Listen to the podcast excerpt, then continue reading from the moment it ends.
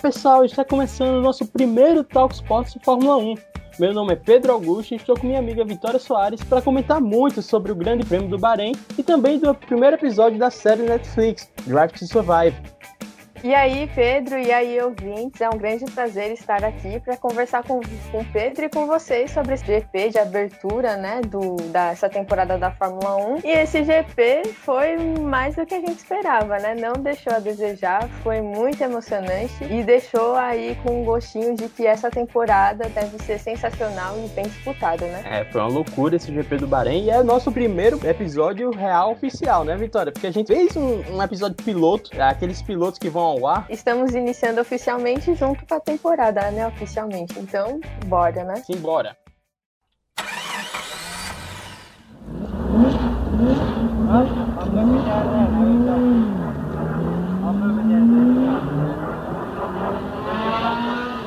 E Vitória, antes a gente falar do final de semana em si, tem uma coisa muito importante para ser dita que foi a transmissão da Band. Primeira vez que a Band tá aí com a Fórmula 1, tu chegou a ver a, o final de semana inteiro, viu o aquecimento deles no show do esporte? Não, no show do esporte eu não cheguei a ver. Eu acompanhei os treinos do Band Sports, vi o programa na Band Sports, né, que era é, som do motor, eu acho, que era um pré-classificatório e o pós, né? Eu vi esses, não cheguei a ver do show do esporte ainda. Mas, pelo que vi nas redes sociais, todo mundo comentando, foi bem elogiada a, a transmissão da Band, né? Foi algo, tipo, uma cobertura bem completa, né? Foi muito legal. É, eu também vi todo final de semana, fizeram no nível impecável, até porque, se você for parar para pensar, são as mesmas pessoas que já faziam Fórmula 1 antes, só que de Sim. casa nova. O show do esporte foi um programa bem legal. Eu não acompanhei todo, ele começou às 9 horas da manhã do domingo, eu cheguei lá para 10, 10 e pouco. Foi bem legal, tiveram vários convidados, como o Nelsinho Piquet, que apresentou o carro novo dele da, da Stock Car. E levou também o pai dele, o Nelson Piquet. que foi bem meteu um globo lixo ao vivaço. Mas deu pra sentir a vergonha saindo da tela e me consumindo. Eu vi a Glenda assim eu. Ai, meu Deus do céu. Se hum. ela tivesse um buraco para entrar agora, ela entrava de cabeça. Mas tirando isso, tirando o globo lixo que eles mandaram lá ao vivo, eles não, o Nelson Piquet foi uma transição muito legal, que gerou alguns bons frutos para a Band, bateu recorde de audiência, fez 6.1 pontos em São Paulo, ainda é, foi a quarta TV da, da televisão aberta. Não, mês. brigou, não, ficou em terceiro. Ficou em terceiro, brigou com quem? Com a Record? Brigou com a Record pelo segundo lugar. Durante o GP. Isso, durante o GP. Mas a gente tem que levar em conta uma coisa importante essa temporada. A Band tem uma concorrência que a Globo nunca teve, né? Tem o F1 TV Pro, que já chegou aqui no Brasil. Eu não sei como tá funcionando, se tá com a narração em português ou só tem narração em inglês. Eu acho que só tem narração em inglês, né? É, a narração em português, acho que vai chegar no GP de Barcelona, alguma coisa assim. Ainda não, não tá tendo a narração em português ainda. Mas para quem é fã de automobilismo, é um stream bem, bem atraente, porque além da, de toda a cobertura que você vai ter de todos os GPs, isso treino, classificação, corrida, e das câmeras on-board, que é bem legal de, de acompanhar, você pode acompanhar o que você quiser durante a prova. Se você é fã do Lewis Hamilton e só quer ver o Lewis Hamilton, não tem nem graça, né? Porque geralmente não tem ninguém na frente dele.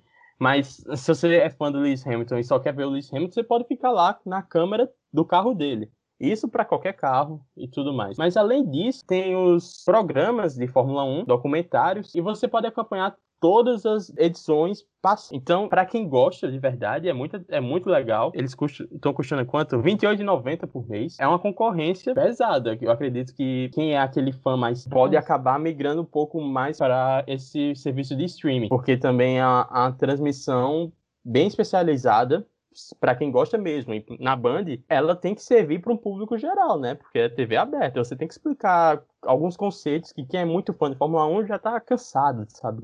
E, e ficar repetindo isso. Mas, assim, eu acho que mesmo com essa concorrência, né, do, do streaming da, da F1, eu acho que a Band conseguiu fazer algo que eu sentia muito, muita falta na Globo, e que acho que todo mundo sentia muita falta e acho e foi uma coisa que a própria Liberty Media estava cobrando da Globo e a Globo não queria dar o braço a torcer, né? Que era durante a, a cobertura da F1 fazer programas de pré-corridas, pré-classificatórios, é, fazer programas pós também, fazer uma cobertura bem completa, tornando o produto atrativo. E assim, eu acho que a Band conseguiu fazer isso muito bem, muito completo, assim, não só de informações, a equipe super qualificada, né? Tanto de narrador, o Sérgio Maurício, os comentaristas, né? O, o grande Reginaldo Leme, o Felipe Jafone, e também a reportagem, né? A Mariana Becker, como sempre, mandando muito bem, ela é sensacional. E ela trazendo muito dos bastidores e o entrosamento da equipe, assim, eu achei a cobertura, assim, sensacional, algo que estava faltando na F1, esse cuidado com o produto, assim, e que chama atenção. Acho que talvez a pessoa não queira ver ou não queira é, comprar, né, o streaming, mas ela vê a transmissão da Band, uma pessoa mais leiga, e sinta vontade, né, ver ali a cobertura que é feita, cheio de informações, se sinta atraída pelo produto e pode depois até mesmo ir para o streaming, né, também. Eu acho que essa coisa, esse, esse produto na TV aberta chama muito público, até mesmo para a plataforma. É, talvez a gente fala aqui, mas talvez o streaming não anule é, a Band, assim. É. Quem assiste o streaming pode assistir a Band também, pode ser. Mas, Vitória, falando agora de pistas de corrida, de classificação, no caso, que a gente vai começar do início. O treino classificatório foi é emocionante também, tanto quanto a corrida, né? No Q1 a gente já teve o Mazepin rodando assim na primeira volta, Fico muito triste com a notícia dessas. Nossa. Muito triste. Meu Deus. Bota o som de rojão aí.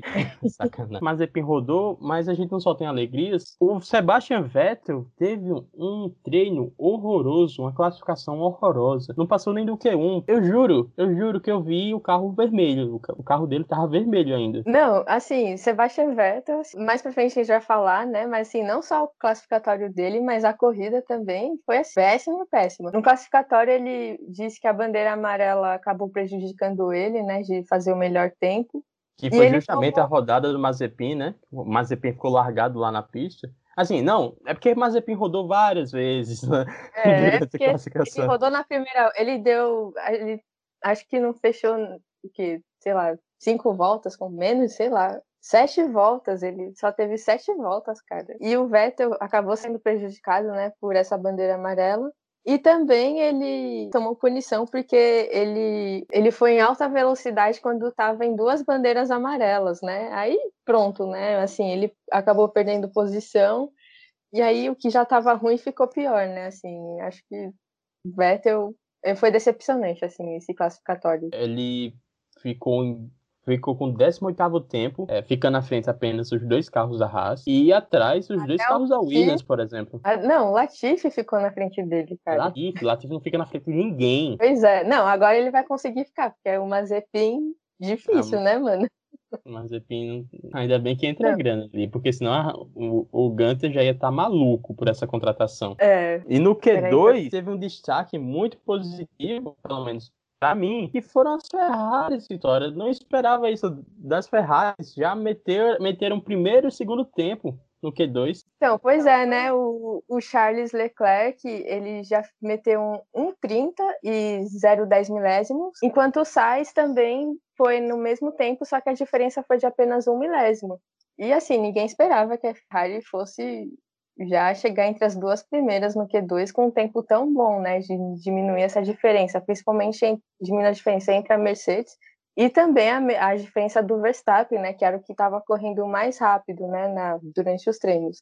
Assim, eu fiquei bem surpresa, assim, nem imaginava. Eles terminaram o treino, Leclerc largou em quarto no domingo e Sainz largou em nono. Um ótimo resultado para a Ferrari que é. teve muitos problemas no ano passado.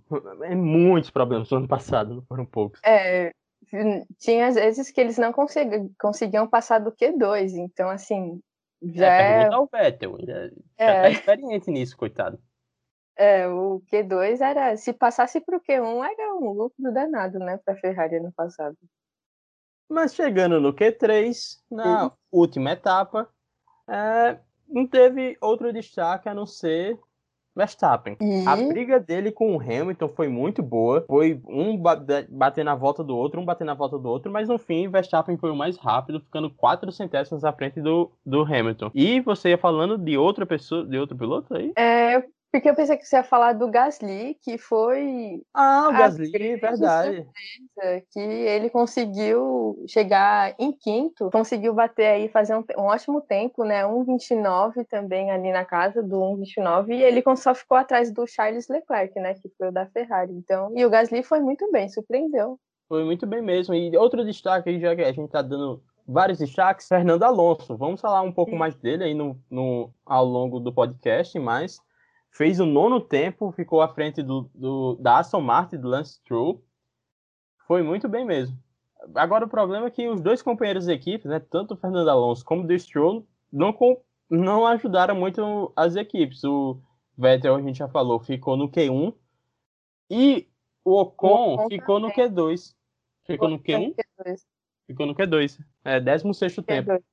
Foi 16 é, não foi. O, o Alonso também foi uma boa surpresa, né? Porque ele conseguiu. Acho que foi já no, no último tempo ele conseguiu, né, passar o, o Stroll e chegar aí no. chegar em nono, né? Conseguir uma boa classificação, né? E ele também, assim, acabou tendo. fazendo, tava fazendo uma boa corrida, né? Mas aí acabou tendo um problema, né? É verdade. E a gente aqui falou do, do Hamilton, que ficou quatro, quatro centésimos atrás do Verstappen. E o Bottas, que ficou em terceiro, ficou seis, quase seis centésimos atrás do Verstappen.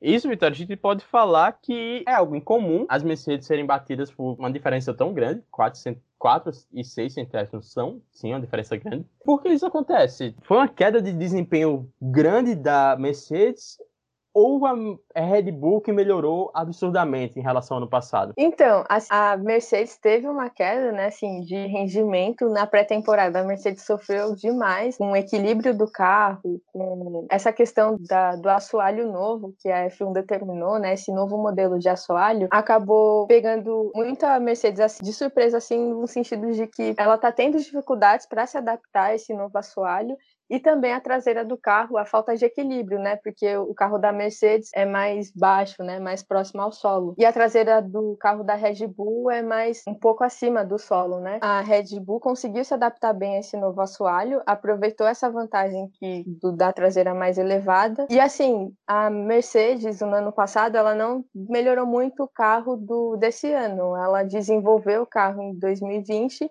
mas estava pensando no carro de 2021 achando que seria o suficiente. Só que aí a RBR, ao longo de 2020, ela foi aperfeiçoando o carro e foi consertar os, os problemas que ela tinha em relação ao carro, né, de, de equilíbrio, de consistência. E, e aí chegou também. É, no câmbio. E aí chegou que no, até no fim da temporada a Red Bull já estava com um carro bem melhor, você já viu uma melhora no carro. E aí a Red Bull conseguiu acertar mais esse carro e tirar a diferença da, da Mercedes de 4 segundos.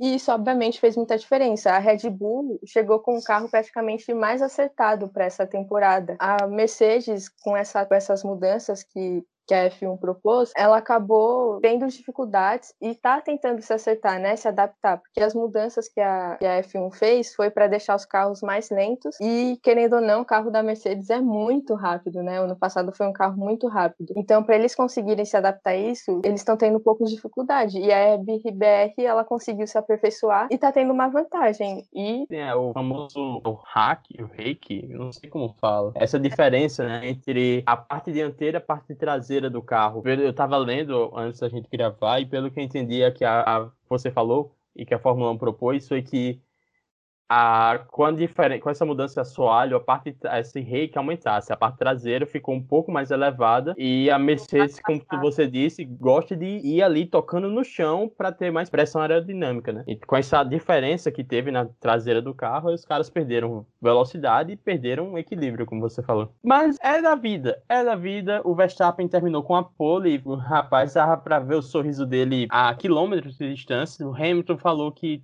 tentou tirar tudo do carro, e não conseguiu, que o Verstappen é muito rápido. E aí chegamos para o GP. A largada do Verstappen continuou dando ótimos sinais para o torcedor da Red Bull.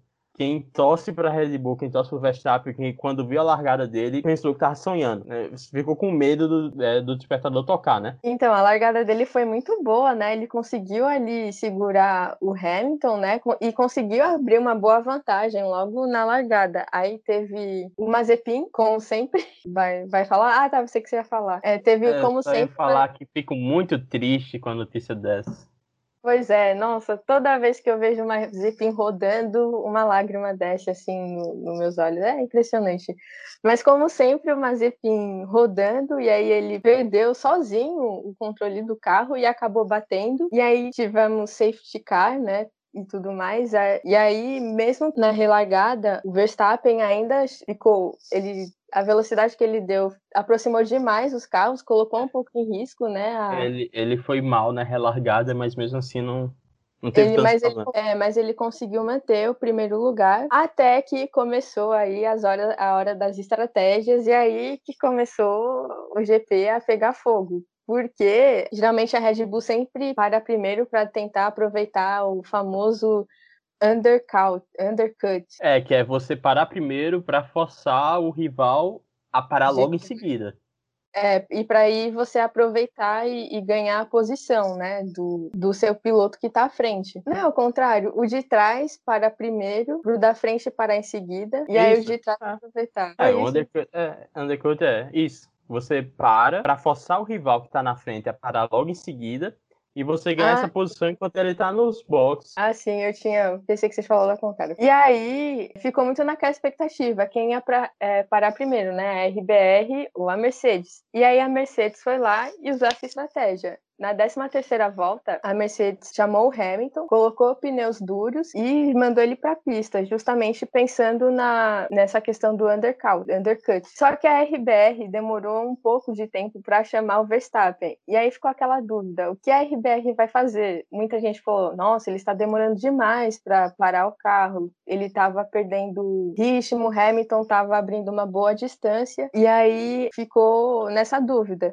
Essa diferença de quatro voltas foi crucial para o Verstappen perder a aderência, começar a perder a aderência, perder ritmo e o Hamilton que vinha com pneus novos começar a acelerar, acelerar e chegar muito perto dele. É, e os pneus mais duros duravam um pouco mais, né? Assim. Outra grande estratégia da Mercedes foi confiar no Hamilton, que tem um, um controle de pneus absurdo, botou duros para que ele passasse muito tempo na pista antes da segunda troca. Aí o Verstappen, nessa primeira parada, ele colocou os pneus médios, né? Que eram que restavam. E aí ele conseguiu tirar, ele conseguiu se aproximar do Hamilton, só que aí, de novo, a, a Mercedes aplicou a mesma estratégia, né? Na volta 28, eles chamaram o Hamilton para o box, colocaram pneus duros para que ele fosse até o final da corrida com esses pneus, justamente apostando nisso que você falou, né? Nessa, nesse controle absurdo que ele tem em manter os pneus até o final, né? O Verstappen, ele demorou muito mais do que no, na primeira parada e só foi parar na volta 39. E aí ele foi e colocou os pneus duros, justamente para tentar tirar essa diferença. Acho que ele tinha a opção do macio também, só que ele optou pelo duro né? Essa é a questão. Eu não sei se ele tinha a opção do macio, porque eu acho que ele pode ter usado na classificação no dia anterior, né? Mas, enfim, se ele tivesse essa opção do macio, que eu não tenho certeza agora, não tem por que ele não ter escolhido outra coisa. Ele não, né? A equipe não ter escolhido outra coisa a não ser o macio. Porque faltavam 16 voltas para o fim da prova. E ele precisava de velocidade, ele precisava ser, ser rápido. Os pneus macios iam dar essa durabilidade de 16 voltas e ele conseguiria ser mais rápido do que o Hamilton que estava com pneus duros. Os duros pensam mais em durabilidade do que em velocidade. Então ele seria muito mais rápido que o Hamilton se ele tivesse macio. Quando ele voltou do box com pneu duro, eu não consegui entender, sabe? Por que a equipe fez isso? Porque, por exemplo, não, não colocaram os pneus duros na primeira parada e na segunda ele, ele viesse de macio ou médio, por exemplo. Eu acho que esse que foi o grande erro da RBR. É, acho que ela foi pega pela estratégia da Mercedes, né? Porque acho que ela não esperava que a Mercedes fosse arriscar nisso. E aí o Verstappen conseguiu tirar a diferença, né, do Hamilton. Ele chegou na já praticamente na volta 53, ele estava com menos de um segundo de diferença. E aí faltavam só três voltas para ele conseguir passar do Hamilton, né, e assumir a liderança. Até que na volta 53, na curva 4, ele se aproximou e conseguiu fazer a ultrapassagem. Só que durante a ultrapassagem, ele ultrapassou os limites de pista, o que beneficiou ele na ultrapassagem. E isso não é permitido, né, pelas regras da F1. Você até poderia quando era uma volta mais rápida, a F1 tinha determinado que você até poderia passar dos limites quando fosse uma Isso. volta mais rápida. Mas é bom caso... a gente explicar... Foi mal. É bom a gente explicar é. que todo mundo não respeitou os limites da, da volta 4, porque eles, num briefing que eles têm antes da corrida, antes da corrida mesmo, é, até o Charles Leclerc falou disso, falaram que estava permitido abusar ali na, na curva 4. Mas aí que você falou que você não pode abusar da curva da, dos limites da pista para passar outro piloto. E foi justamente o que o Verstappen fez. Ele acabou tendo vantagem nisso. A direção de prova falou com a equipe e a equipe orientou ele a devolver a posição que ele tinha conseguido, né? Devolver o primeiro lugar para o Hamilton. E aí isso acabou com, com o Verstappen, porque faltavam três voltas e você ter que correr de novo atrás do Hamilton para tentar ultrapassar. Ele até disse que preferia ter a punição, que eram cinco segundos, né? Ele tentaria tirar ali na diferença, mas no fim ele acho que não ia também fazer muita diferença, né? Acho que ele ia acabar em. Ah, mas nisso eu concordo com o Verstappen. Eu, eu acho que se eu tivesse ali, eu ia preferir tomar a punição, mas tentar de alguma forma é, Diminu... esses 5 segundos. É. é, eles, é, é, que nem ele falou, ele falou isso no rádio. Pelo menos a gente ia ficar em segundo lugar tentando. Sem, sem essa. Quando ele deixou o Hamilton passar, eles. Pra ele foi isso. A gente nem tentou. Agora, outros destaques que a gente tem no GP. O Fernando Alonso fez uma corrida inacreditável e boa. A classificação dele foi muito, muito boa. Mas a corrida dele também foi excelente. Ele chegou a brigar ali com o Daniel Ricardo e pelo sexto lugar. Teve uma. Ele teve uma briga muito boa com o Sainz e com o Vettel ali pelo oitavo lugar, que foi um dos melhores momentos do GP, em que ele passava o Vettel, aí o Vettel passava Alonso, e o Sainz só ali esperando, tentando arrumar uma brecha, uma janela, e no fim ele fez uma ultrapassagem dupla belíssima. Belíssima. cara. Ele passou por dentro, ele passou por dentro né, dos dois. Nossa, foi algo assim sensacional a corrida.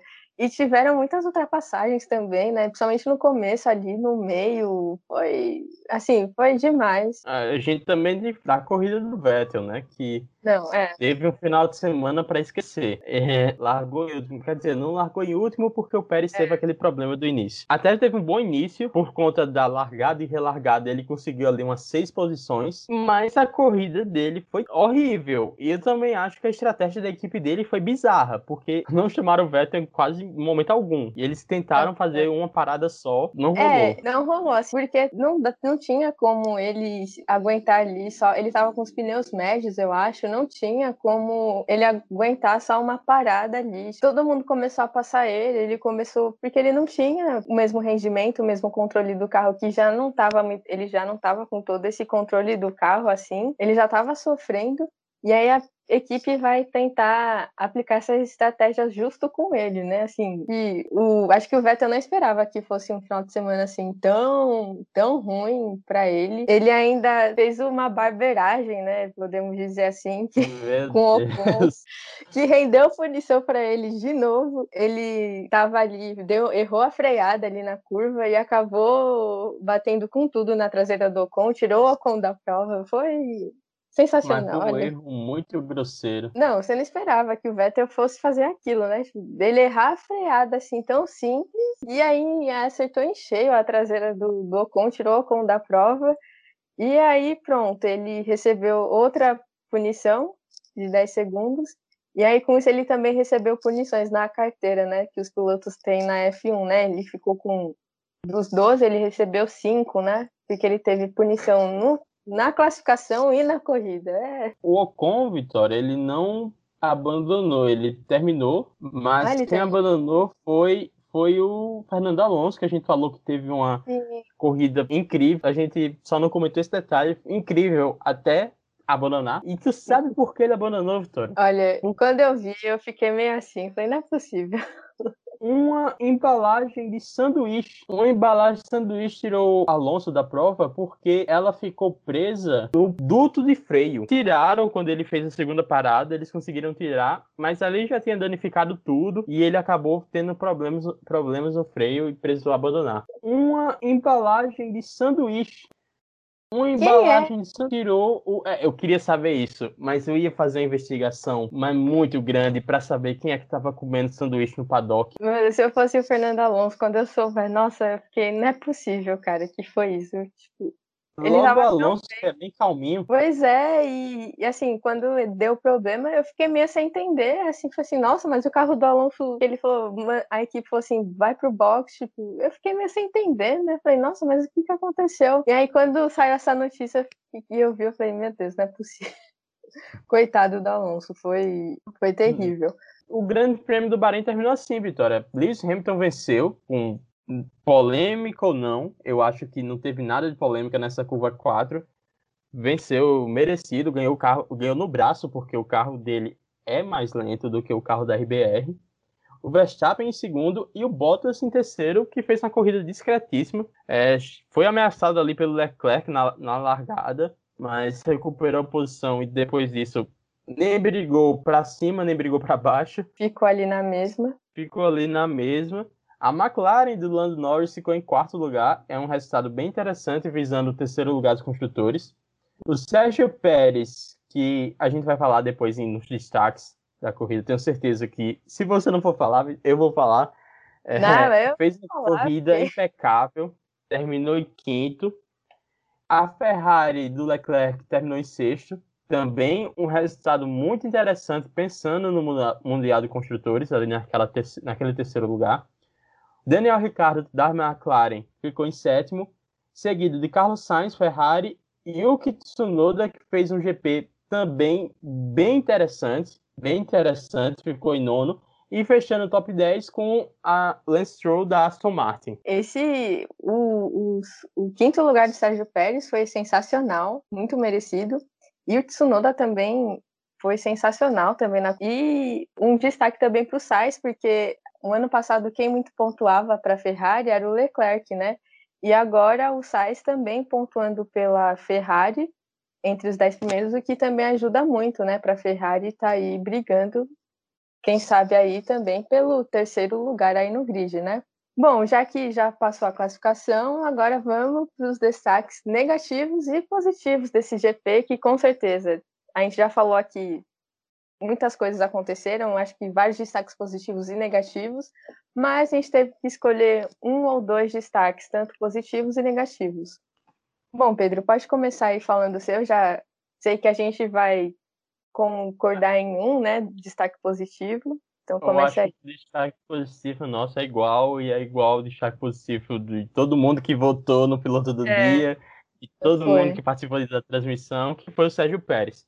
Ele teve um na, logo ali na, na volta da apresentação, o carro dele morreu, o carro parou, apagou parou, do apagou do nada e me, me, deu um desespero. Quando eu vi aquilo, eu fiz, meu Deus alguém chama um padre para benzer esse segundo carro da, da RBR, que não, não é possível um negócio desse. Aí o carro voltou, pegou no tranco ali, quase que empurrou o carro. É, e ele teve que largar do boxe, né, que é um procedimento padrão. Então ele largou em último. Em termos práticos é isso, ele largou em último e do boxe, que é ainda pior do que você tá ali na filinha. E ele foi, teve um poder de reação incrível. Ele escalou o grid, aí chamaram ele pro boxe porque ele precisou fazer uma estratégia toda diferente. Voltou lá atrás, escalou o grid de novo e terminou em quinto, mas foi uma corrida épica, épica do Sérgio Pérez. E engraçado que esse poder de reação ele também teve ano passado no mesmo país, né? No mesmo, Sim, na mesma pista. No Bahrein, né? É, me corrija se eu, se eu tiver enganado. Acho que no GP do ano passado que ele bate, perde a asa e, e vence no final, é o do circuito quase oval, né? Acho que foi é, nesse. Foi, é, foi no alternativo, né? Foi. Ele teve esse poder de reação, foi até, é, até engraçado. Acho que Sérgio Pérez adora o Bahrein. Ele teve esse mesmo poder de reação no mesmo local, em circuitos diferentes, mas no mesmo local. o que foi muito impressionante. Com isso, eu pensei que a corrida dele tinha, quando ele largou isso, assim, putz, a corrida do Pérez acabou aí, né? E ele conseguiu fazer é. isso. E, assim, mostrou, acho que deixou uma ótima impressão de que valeu a pena a RBR apostar nele. E ele, assim, não tá 100% adaptado com o carro ainda, obviamente, porque ele ainda tem que pegar, se acostumar com o carro. E eu fiquei pensando assim, imagina quando ele estiver bem à vontade com o carro, o que ele não pode fazer assim de rendimento, porque foi impressionante. Se a impressão for a última que fica, essa tá incrível pro Sérgio Pérez. Essa tá. corrida tá incrível, porque um dia antes a, o treino classificatório dele foi péssimo, assim. Ele ficou em décimo primeiro e foi derrotado pelo Lance Stroll da Aston Martin, que assim, não tem um é. carro como o da RBR. É um carro inferior. É, é, é, porque o Pérez também, ele não é aquele piloto muito de classificação, né? Ele sempre foi um piloto mais de corrida. Ao contrário do, do, do Stroll, por exemplo, o antigo companheiro dele, que conseguia até bons resultados na classificação, conseguiu uma polha no passado, mas nas corridas não conseguia manter o desempenho. Tanto que o Pérez conquistou a maior parte dos pontos do, da, da, da Racing Point. Então acho que o Pérez, assim, ele mostrou aí muito que ele realmente veio para a Red Bull e era aquilo que a Red Bull queria, né? E assim, um, eu não sei se você tem outro destaque, mas eu coloquei, já que podia ser um ou dois, eu coloquei outro destaque que foi o Tsunoda. Que... Seria o meu também. Eu não cheguei a dar destaque, mas missão honrosa a Yuki assim, Tsunoda. Assim, e a primeira corrida dele, ele, ele quebrou várias marcas né, históricas dos primeiros, o piloto mais novo a conquistar pontos. Né, em sua primeira corrida na F1, é, acho que o segundo piloto japonês, agora não lembro, acho que depois do Kobayashi a pontuar também na, na F1, e ele conseguiu, ele largou em 13 terceiro e foi para nono, e assim, e muito consistente, ele brigou ali com caras mais experientes que ele, ali muito bem, conseguiu ultrapassar. Muito, acho que esperavam que ele fosse bem, mas acho que não tão bem quanto ele foi. Assim, foi impressionante, Tsunoda. Bom, ao contrário do Tsunoda, que foi um dos, dos pilotos aí que estavam estreando, que foi muito bem, para abrir o destaque negativo, acho que a gente não poderia deixar de falar do, do Mazepin, né? E assim, tudo bem, a gente não esperava que ele fosse muito bem, na estreia, ok, mas não tão ruim desse jeito. É, o GP dele durou duas curvas, né? Passou a primeira, a segunda, ele bateu na terceira. E o pior, Vitória, acho que nem, nem isso, porque,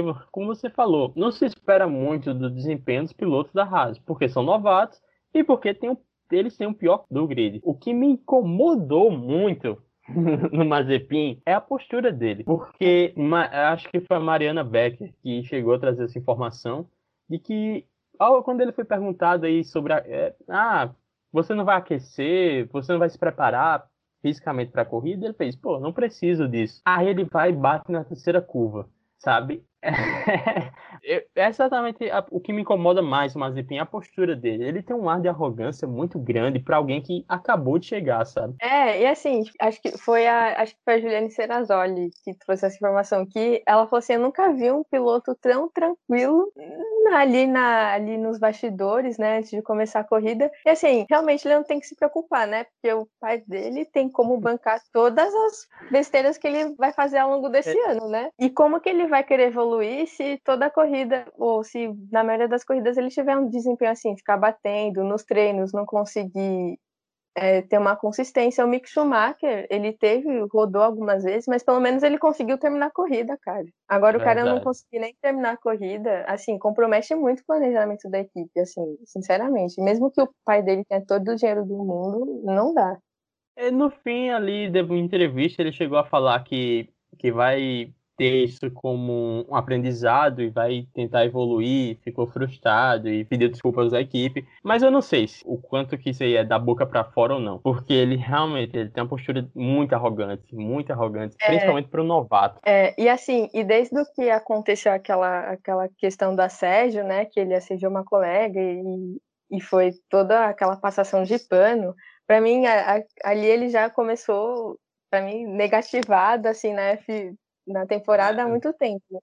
Então, para mim, desde o começo, ele, antes mesmo de estrear, para mim ele já é um destaque negativo por isso e vai e, e para mim vai ser até o final dessa temporada um destaque negativo. Não tem como deixar um cara que tem essas atitudes e até atitudes assim antidesportivas que ele teve na F2 de colocar os caras para fora.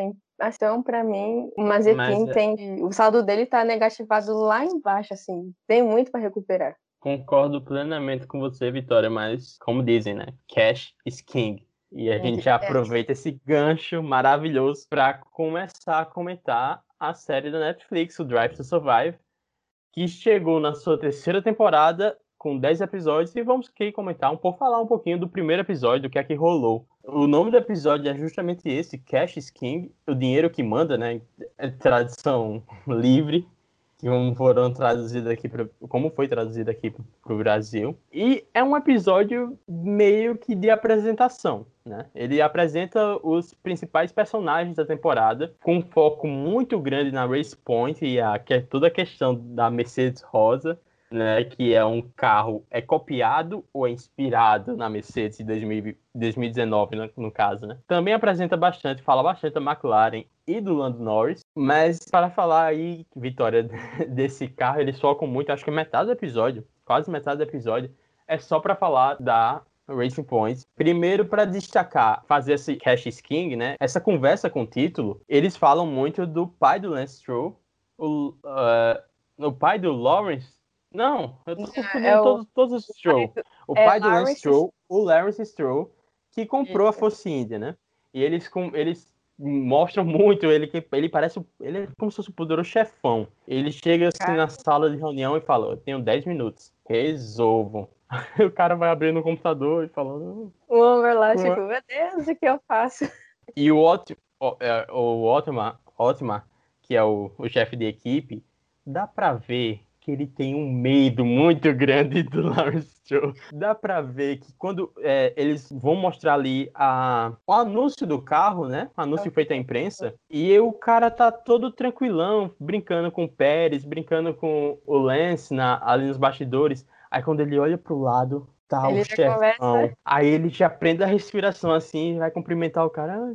Dá pra ver que ele tem muito medo do, do, do, do chefe dele. Não, até eu teria medo do, do Lawrence Stroll, porque ele é, cara, o tanto de dinheiro que ele pôs, ele quer esse retorno, né? Ele tem até um trecho que ele fala que eu espero que dê sucesso, porque em todos os, os investimentos que eu fiz, né? Todos os negócios que eu fiz, eu tive, sempre tive muito sucesso. Então, imagina assim, a responsabilidade responsabilidade de você trazer resultados para uma equipe que sempre foi aquela promissora, né? Aquela equipe que de pouco orçamento, mas que sempre teve bons resultados e também lidar com o filho do dono, né? Ali na equipe, como deve ser. Nossa, eu não queria estar na pele do outro, mas sinceramente a responsabilidade e ainda lidar com essa pressão de que a Racing Point, né, copiou o carro da Mercedes e que foi toda aquela especulação em cima, foi investigado, né, tudo mais, eles conseguiram provar que na verdade não foi, né, mas esse é no segundo episódio, né, que essa história da, da Racing Point ainda se desenrola, né, foi o que chamou atenção na temporada, né, logo no início, né, na corrida da Austrália, ficou todo mundo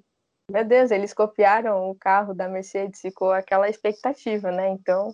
Acho que algo que foi muito bem editado na, na série é a reação de todos os chefes de equipe quando o carro sai da é, garagem. Mas quem editou esse trecho merece um Oscar, porque foi muito incrível. Todo mundo de boca aberta olhando mas, pô, isso é a Mercedes? Isso é a Mercedes pintada de rosa? Não tô acreditando no que eu tô vendo. Pois é, além, além de apresentar, falar muito da Racing Point, eles falam da McLaren do Lando Norris, que vai ser principal, a McLaren vai ser a principal rival da, da Racing Point durante toda, toda essa temporada 2020, né? E vão dando algum destaque pro Lando Norris. Com o passar dos episódios, vão falando muito do talento dele, pódio que ele conseguiu logo início da temporada, e falar da relação dele com o Carlos Sainz. E a gente vai entendendo um pouquinho mais, até vendo ali uma preferência, talvez, a equipe por um piloto é. Em relação ao outro, até porque tem a situação do Sainz com a Ferrari e tal. E além disso, um tema que não poderia faltar, principalmente nesse primeiro episódio, era que a gente ficou curioso, né? Como é que a série vai lidar com o coronavírus. Como é que eles vão mostrar isso? Porque eles vão, mostrar, vão botar em xeque a organização, a FIA, que podem ter sido bem displicentes, principalmente quando a, a, situação da Austrália, em Foi. que a pandemia tava, já estava rolando, já estava comendo solta, ali na Austrália e eles fizeram como se nada tivesse acontecendo. Eles pretendiam fazer como se nada tivesse acontecendo. Chegou a ter público esperando, pelo menos, né? eles mostram público do lado de fora e eles mostram aquela tensão, porque existia alguém da McLaren com o vírus. Existiam outras suspeitas além do paddock. E como é que a FIA ia lidar, como é que a, organização ia lidar. Então, eles, eles falam muito da, do coronavírus nesse primeiro episódio. E aí vem a, a frase de Hamilton, né? Quando ele tá ali na coletiva, ele é perguntado assim, Hamilton, que é um cara que é politicamente muito ativo e ele não se esconde de nenhum tema, é, ele é perguntado: Ah, você acha que qual vai ser a. como a FIA vai lidar com a Fórmula 1, com a categoria? Ele fala. Eu não sei porque a gente tá aqui, para falar a verdade, né? Ele mandou uma 10. É. Aí ele olha pro Vettel e, e o Vettel faz cash is king. Aí ele fala, cash is king. O dinheiro que manda. Ali matou a, a, resposta, né? Do jornalista, e até o jornalista perguntou depois se a, a, F1 deveria ter ido até a Austrália, e ele fala que não era nem para eles estarem naquela sala cheia de gente, todo mundo sem máscara. Uma coisa que eu vi indo ali, eu achei bizarro. Tipo, é muito bizarro, né? Suspeita, não, a, ali, a suspeita, a, a quase confirmação, porque a FIA empurrou até o último minuto essa confirmação do, do caso da McLaren.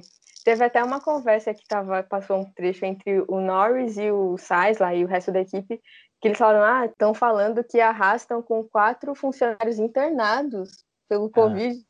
Eu fiquei, mano, e assim, é impressionante. Ali todo mundo com a suspeita, acho que todo mundo sabia já, já tinha noção ali da McLaren, acho que já tinham confirmado de que eram. A, a FIA ficou empurrando até o último momento para tentar fazer a corrida acontecer. E aí viu que a situação ia sair do controle mas eu acho uma coisa bizarra, é todo mundo sem máscara ali. Assim, todo mundo, todo mundo sem máscara quando tinha suspeita e todo mundo sabendo do risco. Se tem um caso suspeito, a gente tem que adotar medidas. Tudo bem que a doença ainda estava no, assim, a pandemia estava no estágio inicial, não se sabia muito, mas pelo menos das medidas básicas para se prevenir de quando se tem uma suspeita ou um caso confirmado, todo mundo sabia. Eles até passavam álcool em gel, mas não usavam máscara. Eu achei isso, assim, muito bizarro. Só para fazer justiça aqui, Vitória, eu tô com a televisão ligada, passando o episódio enquanto a gente tá conversando aqui, e acabou de mostrar, eles acabou de chegar nessa parte do coronavírus, e o único que apareceu de máscara foi o Ocon. Ele passa de máscara assim e eles filmam bem rapidinho. É, agora o resto, todo mundo sem máscara. O Vettel acabou de abraçar uma pessoa que é uma coisa surreal. A gente que tá aqui um ano depois, a gente pensa, meu Deus, como é que as pessoas se abraçavam? E é. tinha salas lotadas. Peraí, é, coletiva de imprensa nunca foi por, por Skype, não? É, quando eu vi isso, eu assim, foi uma dimensão paralela, porque eu, se fosse isso em 2000, eu diria que isso seria em 2019 tranquilamente, não diria que seria em 2020 isso acontecendo. E assim, acho que a postura também dos chefes de equipe, a maioria tentando fazer aquela média que ainda ah, a gente quer que a corrida aconteça, mas a FIA tem que avaliar, não querendo pegar muita responsabilidade, né, sobre o que estava acontecendo. Acho que a única que das chefes que se posicionou contra foi a, a Claire Williams, que passou. E também é interessante o trabalho dos assessores nisso, né? Porque os pilotos estavam, obviamente, sendo bombardeados por perguntas sobre vocês se sentem seguros de correr aqui, caso a corrida seja confirmada? E aí os assessores também querendo fazer aquela média, né? Olha, a gente quer correr, mas quem tem que tomar decisão é a FIA. Então, foi todo o esquema trabalhado para não dizer que sim, mas também que não, né? Para ficar aquele suspense. É, os assessores é algo que a, acho que nessa terceira temporada são até mais explorados, né? Tem essa, é. essa situação que é lógico, que a assessoria tinha que estar muito ligada, porque é, iam ser, os pilotos iam ser perguntados ah, sobre algo que fugia das pistas, da pista. Então, eles teriam que ter um media training ali para responder, né? Que hoje é, Aliás, hoje não. Sempre é assim, sempre foi assim. Pra eles não falarem uma besteira que manchem a imagem do piloto e da equipe. Mas a gente vai ver isso muitas vezes durante a temporada. Inclusive na Ferrari, né? Tem um episódio é. ali que praticamente o episódio inteiro. É, praticamente o episódio inteiro exagerei um pouco. Mas é boa parte do episódio, Vettel o Assessor. Leclerc e a assessora ali sentados numa mesa falando: Olha, você vai falar isso e isso na entrevista. Não fuja dessas palavras. Eles vão te perguntar sobre isso, então responda isso, sabe? é algo que eu achei, achei até interessante de assistir é, esse trabalho da assessoria dos pilotos. E que é um baita trabalho, né? Assim, só para fechar que é uma responsabilidade muito grande, porque acho que os engenheiros e os pilotos cuidam do resultado da pista, né? Mas os assessores são responsáveis pelo grande produto, né? Que os pilotos são, né? Que eles também são um grande produto, né? Midiático e tudo mais, e que querendo ou não, tem que manter essa imagem para também ter o retorno financeiro, né? Que é, isso não... é só na pista, né? Exatamente. No mundo que movimenta tanto dinheiro como a Fórmula 1, a imagem tem que ser bem, bem cuidada, bem zelada, né? Às vezes é. eles passam uns panos que a gente não queria, tipo o Mazepin. É. Acontece bastante. Mas enfim, né?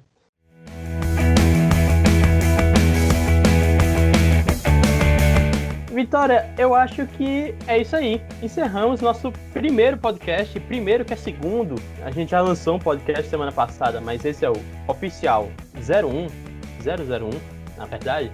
E voltamos semana que vem. Semana que vem não tem GP. Isso é um problema, Vitória. Só semana no dia que vem não tem GP. Só no dia 18.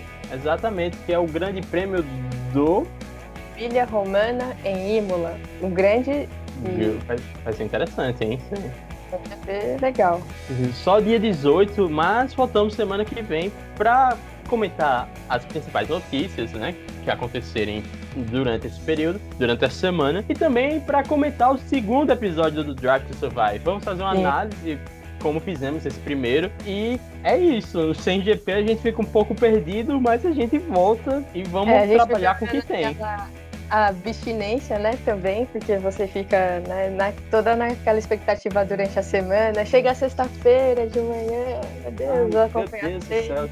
Depois desse GP do Bahrein, devia ter tido um hoje, devia ter tido outro hoje já. É.